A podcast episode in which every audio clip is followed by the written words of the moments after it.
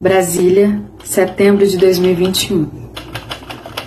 Prezado Pedro, estou aqui em 2021, quase 200 anos depois daquela sua performance emblemática nas margens do rio Ipiranga, onde depois de negociatas com a Inglaterra e por uma necessidade freudiana de confrontar seu pai, você proclamou a independência do Brasil.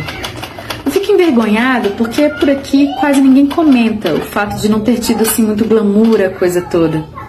Transformaram a mula que você montava durante a viagem em um cavalo alado em nada nas pinturas históricas. Percebemos sua tez empalidecida, dando sinal do piriri que te atordoava a razão naquele 7 de setembro. Não pretendo te julgar, sabe, Pedro?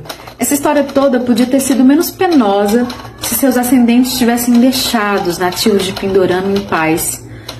Mas você era um moleque abandonado, fragilizado pelo sentido do dever que te obrigavam a assimilar. E ainda a ideia tratada como verdade de que alguém tinha que ser o rei. Nem passa pela minha cabeça que tipo de complexidades te persuadiram a lidar sem que você pudesse manifestar sua vontade. A certeza que eu tenho é que o único papel que eu poderia ter condição de desempenhar nessa trama portuguesa, meio pastelão, meio dramalhão mexicano, era da Carlota Joaquina. Passei a ter mais simpatia por sua biografia depois que entendi o dilema do Hamlet, o personagem shakespeariano. Essa presença fantasmagórica de um pai punitivo e castrador que exige vingança pede demais de vocês, os reis. Não se preocupa também que, mesmo assim, as humanidades que por vez ou outra machucam os corações de meninos com status como o seu passam longe de retirá-los do topo da pirâmide social, de forma que, assim como Hamlet, você tem toda a legitimidade para montar sobre as costas das pessoas escravizadas em suas guerras e dizer com olhos mareados o mantra de quem não sente fome: ser ou não ser. Eis a questão. O motivo da minha cartinha, no entanto, é te dizer que teria sido melhor que você tivesse resolvido os problemas com seu pai. Na boa. A carga emocional que a paternidade tem na sociedade patriarcal é devastadora. E de repente o João, que já estava muito tomado pelas pressões lá dos portugueses, liberasse você para que se tornasse um cantor de ópera. E aí a gente ia se resolvendo por aqui gerenciando nossa independência sem que acordos financeiros impostos por outros invasores há dois séculos nos relegassem à exploração e subjugação por parte dessa gente do norte, de onde sua família veio sem nunca ter sido convidada.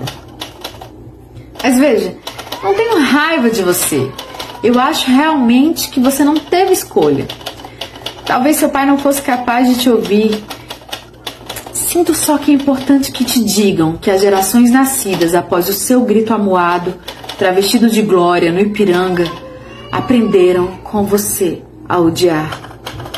O Brasil, independente politicamente da colônia, não conseguiu se descolonizar e odeia. As pessoas por aqui odeiam seus pais castradores, um arquétipo que se repete para além da figura do pai biológico as variações dos conflitos de autoridade diluídos em cada instituição ou ideologia que nos atravessa a vida diária. As pessoas também, por odiarem seus antecessores e suas referências de autoridade, acabam se odiando sobre tudo, se odiando, odeiam os outros que as odeiam em retribuição. Nada nesse novo milênio assusta mais seus descendentes, Pedro, do que qualquer manifestação de amor. A terra rica e tropical, pulmão do mundo, acolhedora e diversa que era isso aqui, agora é ranzinza e acha que amor é uma fraqueza.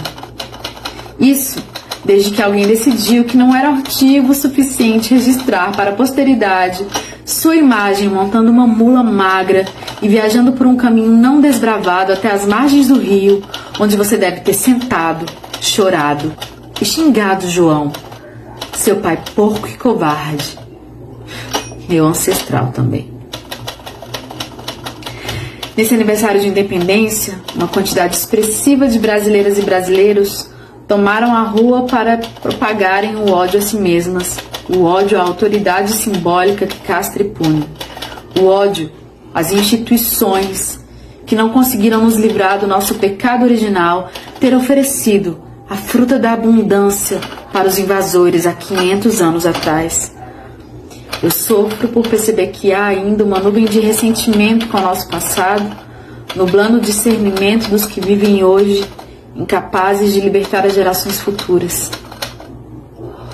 Vamos nos odiar muito ainda. Nos escravizaremos uns aos outros de todas as formas. Por aqui, nos dias atuais, somos sombras de um desejo de vingança. Andamos em mulas adoecidas como se estivéssemos a cavalgar pôneis encantados e fazendo ódio ao nosso algoz, expressão máxima da estupidez e crueldades assimiladas por tanto tempo.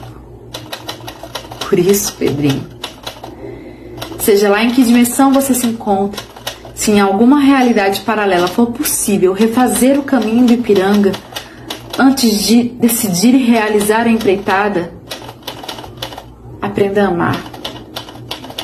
O ódio é um fardo pesado demais para se carregar.